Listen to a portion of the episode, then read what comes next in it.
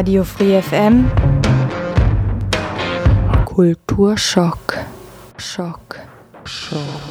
Wir haben ja gesagt, wir machen heute für uns eine persönliche Top 5 der schlechtesten Filme aller Zeiten.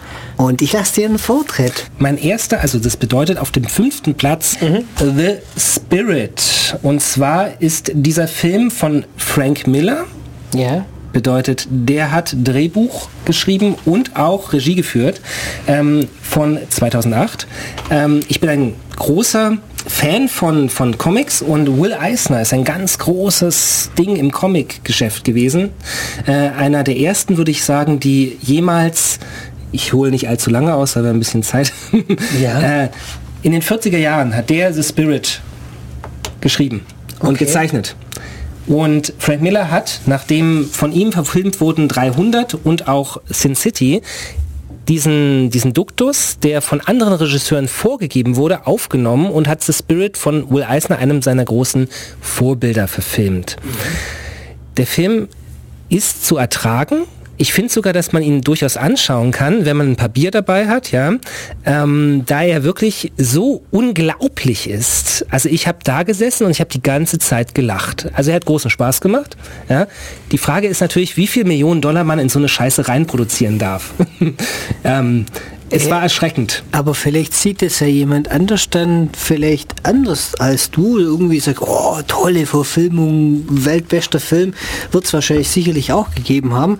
Aber für dich war das jetzt natürlich deine persönliche Nummer 5. Selbstverständlich. Also dafür, dass der Film so hoch produziert wurde und nachher so eine Grütze mit so vielen berühmten Leuten und mit so einem äh, Aufwand gemacht wurde, ähm, das ist was, was ich sagen würde, was wirklich furchtbar und schlecht war daran daran, dass ähm, da werden übrigens noch andere kommen. Meine Nummer 5 war 28 Days Later. Ich fand es sowas von schlecht.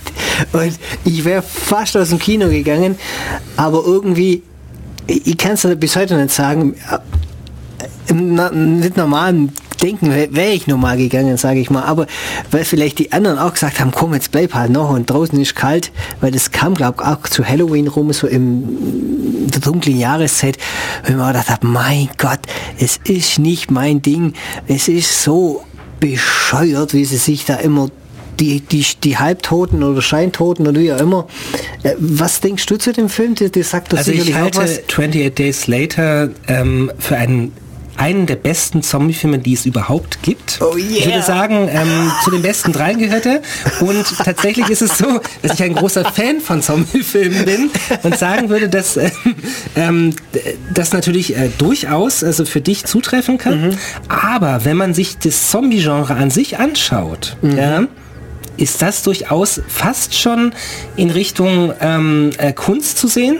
Ja? Mhm. Man muss das natürlich immer fragwürdig abwägen, ob man das mag oder nicht.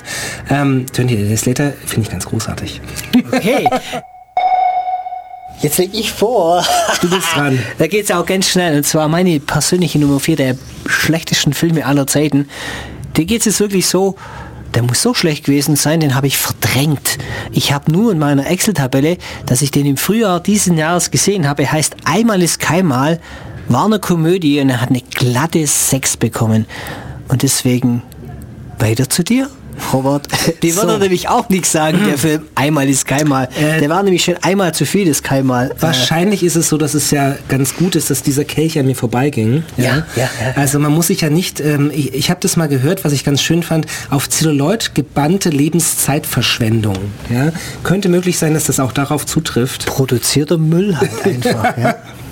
Ähm, das sehe ich auch so, und zwar bei dem Film, der bei mir auf Platz 4 ist. Es waren so zwei Filme, die rangiert haben, aber es ist tatsächlich geworden Pearl Harbor. Juhu! Tatsächlich auch ein, ein sehr erfolgreicher Film, ja, also mit 449 Millionen US-Dollar Einspielergebnis weltweit. Ähm, das Schlimmste daran ist, glaube ich, die Intention. Die Intention ist schlimmer als der Film selber oder anders gesagt, der Film ist so öde und langweilig und so blöd, dass die Intention in den Hintergrund tritt, aber dann auch wieder hervortritt, wenn man bemerkt, dass der Film so, ein, so, ein, so ein, ähm, eine Werbetrommel rührt für, ich würde sagen, äh, Hurra-Patriotismus, äh, eingebaut da drin, eine total dämliche Liebesgeschichte. Ähm, Schwierigkeiten, dem Film zu folgen, weil man fast einschläft, wenn nicht gerade die Bomben fallen. Das ist nur in einer Szene der Fall, die ist dann völlig CGI überfrachtet. Es reicht eigentlich. Das ist das, was ich dazu zu sagen habe. Ben Affleck als Hauptdarsteller, Übrigens bald der neue Batman. Ihr dürft euch gerne ähm, darüber äh, im Netz auslassen, denn Batman hat für mich immer noch eine besondere Rolle. Wenn ihr euch Pearl Harbor anschaut, dann wisst ihr, was euch erwartet bei dem neuen Batman. Aber meinst du, der war, war der in Deutschland der Pearl Harbor auch so erfolgreich oder wurde der überwiegend in Amerika so, also so viel eingespielt? Also ich denke mal, bei, bei den Amis mit ihrem Patriotismus, da muss der richtig gut laufen. Ich meine, der wäre in Deutschland zumindest im Kino gar nicht so erfolgreich gewesen. Das kann gut möglich sein. Ich denke, dass der auf einigen äh, Schiffen der deutschen Bundeswehr ganz gut gelaufen ist. Bei der Marine speziell dann halt, ne? Könnte ich mir vorstellen, genau. Ähm, das weiß ich jetzt gar nicht. Da erwischte mich kalt, ob der oh. in Deutschland so gut... Oh. Ja? Mhm. Aber auf der anderen Seite, ich war sogar mal im Kino und habe ähm, mir diese, also ich bin in einen anderen Film gegangen. Es war eine riesen Schlange an diesem Tag für Pearl Harbor. Und ich möchte gerne noch was vorlesen. Bitte? Muss ich machen, muss ich machen. Bitte, bitte. Ja, denn ähm, das finde ich ganz schön von Rolf Gießen. Äh, ich weiß nicht, für welche Zeitung er geschrieben hat, aber er hat geschrieben, Pearl Harbor ist so schlecht, dass man nicht viel über Geschichte wissen muss, um seine Absurdität zu erkennen. Nur wer gar nichts weiß, wird ihn für geschichtstreu halten. Und genau das ist ein Teil des Problems. Fand ich sehr einschlägig, diesen Kommentar. Kommentar. Okay die Nummer drei, oder? Unserer schlechtesten Filme aller Zeiten. Okay, das ist eine ganz persönliche Angelegenheit. Oh. Ähm, und tatsächlich kennt, glaube ich, kein Mensch diesen Film. Der Mangler 2, der Wäschemangler 2. Also es gibt von Stephen King eine Kurzgeschichte, die heißt Der Wäschemangler. Und da gab es tatsächlich einen Film dazu. Mhm. Und man darf sich es so vorstellen, dass es tatsächlich um einen vom Satan besessenen Wäschemangler geht. Ich fand den Film gar nicht so schlecht. Man kann sich den durchaus anschauen. Er hat ähm, äh, Stil. Der zweite Teil ist eine ganz finstere Mogelpackung und man kann, ja, also ich saß dort und habe die ganze Zeit geschimpft. Ich saß äh, vor dem Fernsehapparat. Ich habe den nicht im Kino gesehen. Okay. So gab es, glaube ich, auch nicht im Kino. Äh, von 2001. Ähm, der Film hat keinen Mängler in seinem ganzen Plot. Es geht um einen blöden Virus, der ähm, äh, ein Sicherheitssystem befällt und Empathinis werden von diesem Virus äh, getötet. Also von einem Computervirus, um genau zu sein. Äh, das heißt, dass Schläuche, die von der Decke hängen, Menschen fangen. Die Frage ist, wo kommen die Schläuche eigentlich her? Ähm, ich weiß nicht, ob ihr das mal... Ein bisschen Fantasie, Robert. Also ich war derartig schockiert, mhm. was einem dort zugemutet wird an Schwachsinn. Ich bin ein großer Horrorfilm-Fan, ja. Aber das war wirklich also grenzwertig und am Ende taucht sogar noch Lance Henriksen auf. Lance Henriksen, einer der wirklich großen Darsteller des Science-Fiction und Horrorfilms. Äh, ich finde eine Ikone fast, ja. Also zum Beispiel spielte in Aliens 2 von James Cameron mhm. den Androiden und erschreckend, wofür der sich hergegeben hat. Der hatte wahrscheinlich einfach in dem Moment zu wenig Kohle und musste da schnell noch mal rein.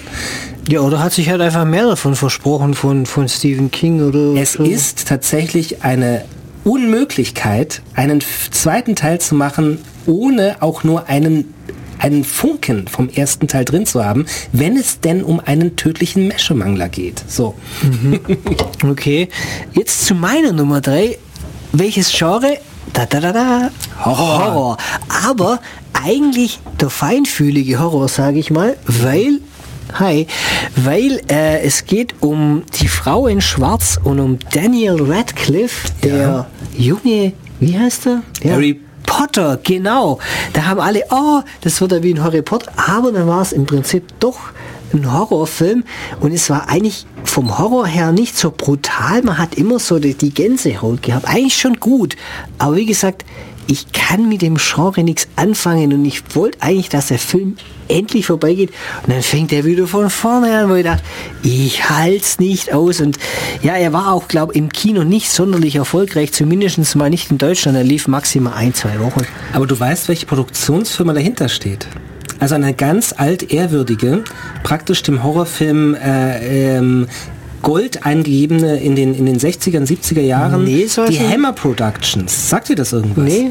Dracula, Frankenstein. Ja, das schon, also von dem. Und die, die haben den, den, den, den Frau in Schwarz. Das ist der erste, der erste neue Hammer-Horrorfilm gewesen. Mhm. Ich sage, er war handwerklich gut, dass er sich im Nebel rumdreht. Auf einmal steht einer da, man erschrickt den Tod rein und so. Also, ist also eine englische Produktion, ne? Ja, war eine englische Produktion. War eigentlich sicherlich nicht schlecht, aber wie gesagt, mit Daniel Radcliffe und das, das Genre, meine persönliche Nummer 3 der schlechtesten Filme aller Zeiten. Ne? So, jetzt darf ich wieder vorlegen bei der Top 2 äh, der schlechtesten Filme aller Zeiten zwischen Robert und mir und Mike. Ich habe dieses Jahr gesehen Spring Breakers. Sagt ihr das was? Ich würde sagen, ist es nicht sogar ein Film von Oliver Stone?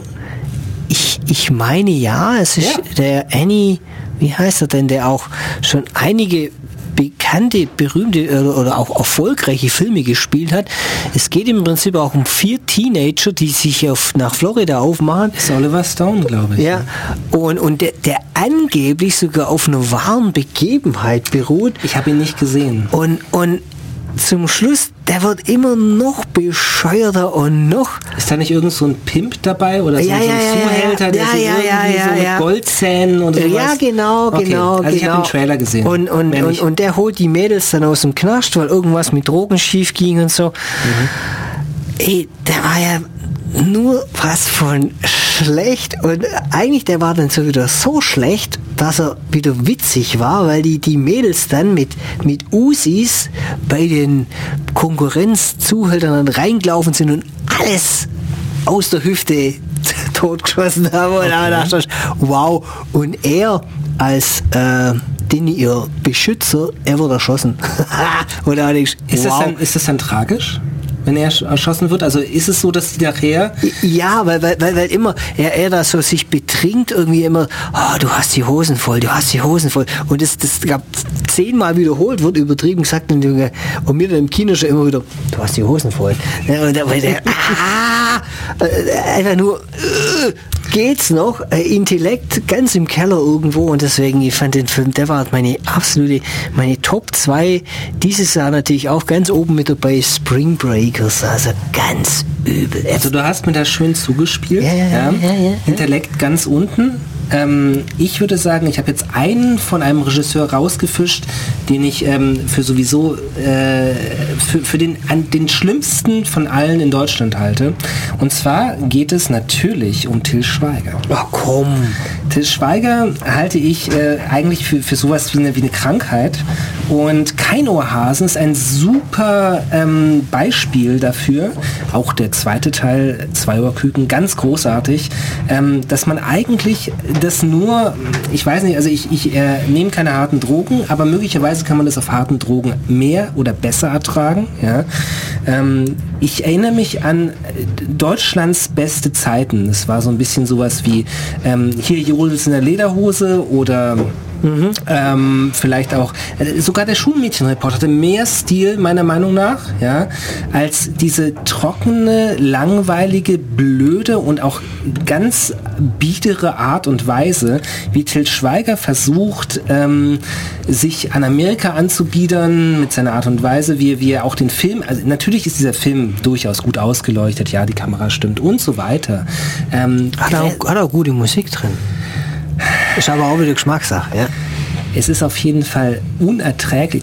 Die Rollenverteilung ist schon ganz schlimm. Ja, also die, dieses arme Mädchen, was die ganze Zeit eine Brille trägt, das ist ein bisschen wie bei Otto.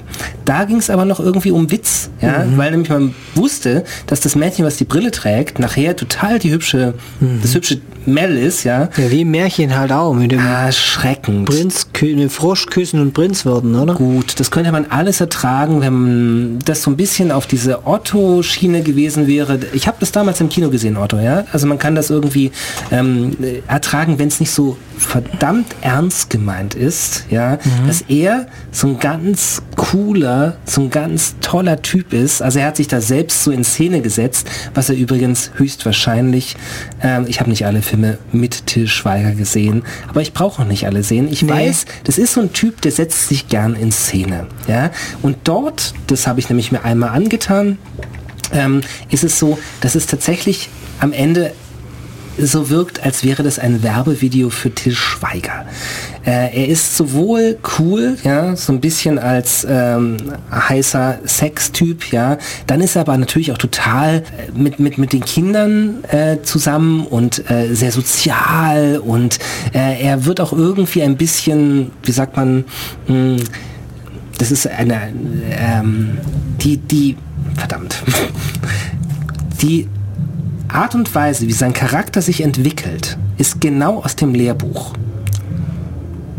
Der, also des Drehbuchschreibens. Es ist erschreckend, wie so ein Film, der wie an einer Pinnwand zusammengebaut ist, ja, so einen riesigen Erfolg haben konnte. Er, er chargiert unter den zehn erfolgreichsten Filmen aller Zeiten aus Deutschland. Mhm. Und selbst mit dem besten Gewissen, was ich habe, kann ich nur sagen, es gibt wundervolle deutsche Regisseure, es gibt wundervolle deutsche Darsteller. Ja, aber, aber Till Schweiger ist für mich, einmal noch den Satz zu Ende, das Schlimmste, was im deutschen Film je passieren konnte. Du bist dran. Ja, sehe ich so ähnlich, aber das ist ungefähr so, wie wenn jetzt äh, Helene Fischer oder Andrea Berg mit Nummer 1 einsteigt äh, in, den, in den Verkaufscharts. Das ist genauso, wo ich sage, sicherlich super produziert, ganz toll, aber oh, ne, aber, aber äh, es kommt an, sonst wäre es nicht Nummer 1 von 0 auf 1. So ähnlich halt auch in den Verkaufs- oder in den Kinocharts die ganzen Schweigersachen was der in die Hand nimmt, der kann Dreck in die Hand nehmen, der macht Gold draus. Ne? Ja. Meine, er hat schon seinen Ruf und oh, der, der, der hübsche Schwiegersohn und er ist halt Produzent, Regisseur, Drehbuchschreiber, Hauptdarsteller und hat die ganze Familie irgendwo mit an Bord. Ich möchte keine Minute mit diesem Typen eingesperrt sein im Fahrstuhl. Ich glaube, dass das ein furchtbarer ja, na, na, na, können wir ihn aber hier mal in die Sendung einladen, weil hier... Das fände ich großartig. Weil, weil hier im, im Büchsenschal haben wir keinen Aufzug. Das ist gut, dann können wir da stecken bleiben. Es schließt uns einer im Studio ein. Das ist ganz schlimm. So, wir sind soweit. Unsere absolute Nummer 1. Auf geht's. Darf ich loslegen? Du darfst. Ich, ich lege vor. Ja. Das wäre der einzige Film. Ich gehe seit Jahrzehnten, ich sage seit 15 Jahren zum Sneaken. Das war der einzige Film, wo ich früher gehen musste. Und das war mit Aston Kutscher Hey Dude, wo ist mein Auto? Oder Hey Dude, where is my car? Mhm. Oder Amen, wie er zu, eingedeutscht hieß, wo ist mein Auto? Der war sowas von gaga und sowas von bescheuert, wo sie sich, äh, so ähnlich wie bei, na, Hangover, wo sie am nächsten Tag irgendwo aufwachen, oh, warum habe ich jetzt eine Tätowierung oder so. An sich ist aber Hangover so eine Art Remake, ne? Ja, im Endeffekt, aber ich finde auch Hangover... Allerdings kommen in Hangover keine Außerirdischen vor. Ja, richtig. Das kam jetzt in dem Film ja schon vor. Kamen vor, aber Und es kommen sie am Ende, ist es, sind es wirklich Außerirdische. Es gibt einen Kampf mit Außerirdischen. Hast du ja verpasst. Leider. Wahrscheinlich habe ich die Pointe dann äh, verpasst und das war wahrscheinlich das. Sonst wäre es wahrscheinlich mein absoluter Lieblingsfilm geworden. Also, nee, der war wirklich unterdurchschnittlich und äh, nicht unbedingt geeignet fürs Programmkino. Aber so viel dazu. Das, das muss ich einfach mal loswerden, dass es der Film war. Ich, ich bleib bei jedem Film im Kino sitzen, weil ich sage, jeder hat eine Chance verdient und vielleicht auch eine Wendung dazu führen. Aber da habe ich gesagt, nee, da geht nichts mehr. Irgendwann mal so, die immer, hey Dude, hey Mann, der eine hieß irgendwie anders und dann oh, der hört auf werdet mal erwachsen, aber es war nichts. Nee. Ein bisschen äh, war dieser Film auch ähm, geklaut von Wayne's World und von Bill und Ted, die ich sehr gerne mag. Trotzdem finde ich sogar, dass Hey Dude, Where's My Car ähm, also in diese Fußstapfen treten darf. äh, ich mag die ganz gerne alle. Ähm, das ist völlig in Ordnung. Du darfst doch gerne jetzt was zu dem Film sagen, den ich jetzt als ersten ja, okay. Platz äh, äh, gekürt habe. Allerdings glaube ich, dass du ihn gar nicht kennst, weil der nämlich total unbekannt ist. Äh, auf jeden Fall für Menschen, die ins Kino gehen oder auch, also den gibt es weder auf DVD in Deutschland noch im Kino äh, jemals. Und zwar heißt dieser Film Birdemic Shock and Terror.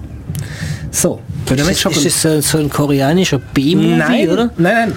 Interessanterweise ist es tatsächlich sogar, also der Regisseur heißt äh, James Nguyen, ja. Mhm. Kennst du den? Nein, nein, nein, nein. Okay. Nee, ist ein amerikanischer Film. Okay. Von 2008, also auch noch nicht allzu lang, äh, her, dass dieser Film gemacht wurde. Er ist, ähm, glaube ich, so in, in Kennerkreisen, äh, hat er äh, sowas äh, wie Aufsehen erregt, ja, äh, in dem Ding, dass, dass er Plan 9 vom Outer Space ablöst. Ich muss auch dazu sagen, alle Filme, die ich bisher... Äh, ähm, kurz, das, das war Ed Wood, oder? Genau. Ed Wood, ist, wo man immer gesagt hat, das war der schlechteste Regisseur genau. aller Zeiten. Okay? Genau. Ähm, ich muss dazu sagen, dass alle Filme, die die ich bisher genannt habe, dass ich die wirklich furchtbar finde. Birdemic Shock and Terror möchte ich mir gerne noch kaufen. Ja, ich finde ihn großartig. Ich habe ihn selbst noch nicht ganz gesehen. Ich habe nur auf YouTube meine Zusammenfassung gesehen. Und ich denke, dass das wirklich einer der schlechtesten Filme aller Zeiten ist. Und zwar, weil alles falsch ist. Alles.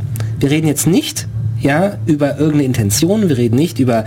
Ähm, es geht um Schauspielerei es geht um Licht, es geht um Kamera, es geht um Regie, es geht um das Drehbuch.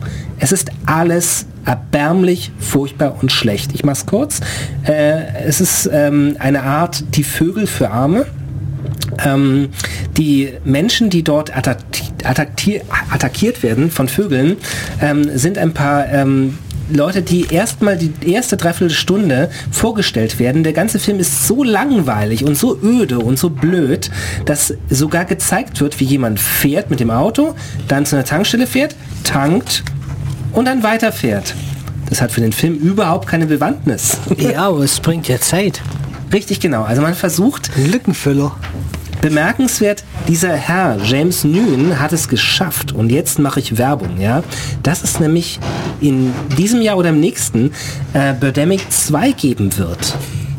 Cool. Ich hoffe, der kommt in das Sneak Night, hey. Ich lege es euch ans Herz, einfach mal auf YouTube zu schauen. Birdemic Trailer oder auch Birdemic irgendwas. Ich habe ähm, mir das angeschaut und ich muss sagen, es ist ein Fest. Ein Fest für mich. Ich mag gerne schlechte Filme. Ja? Und ich würde sagen, dies hier ist meine Krönung, die ich hier also als ersten Platz sage. Ähm, dieser Film ist nicht wirklich schlecht, er ist miserabel, er ist furchtbar, er ist unerträglich und deswegen finde ich ihn ganz großartig. Radio Free FM Kulturschock. Schock. Schock.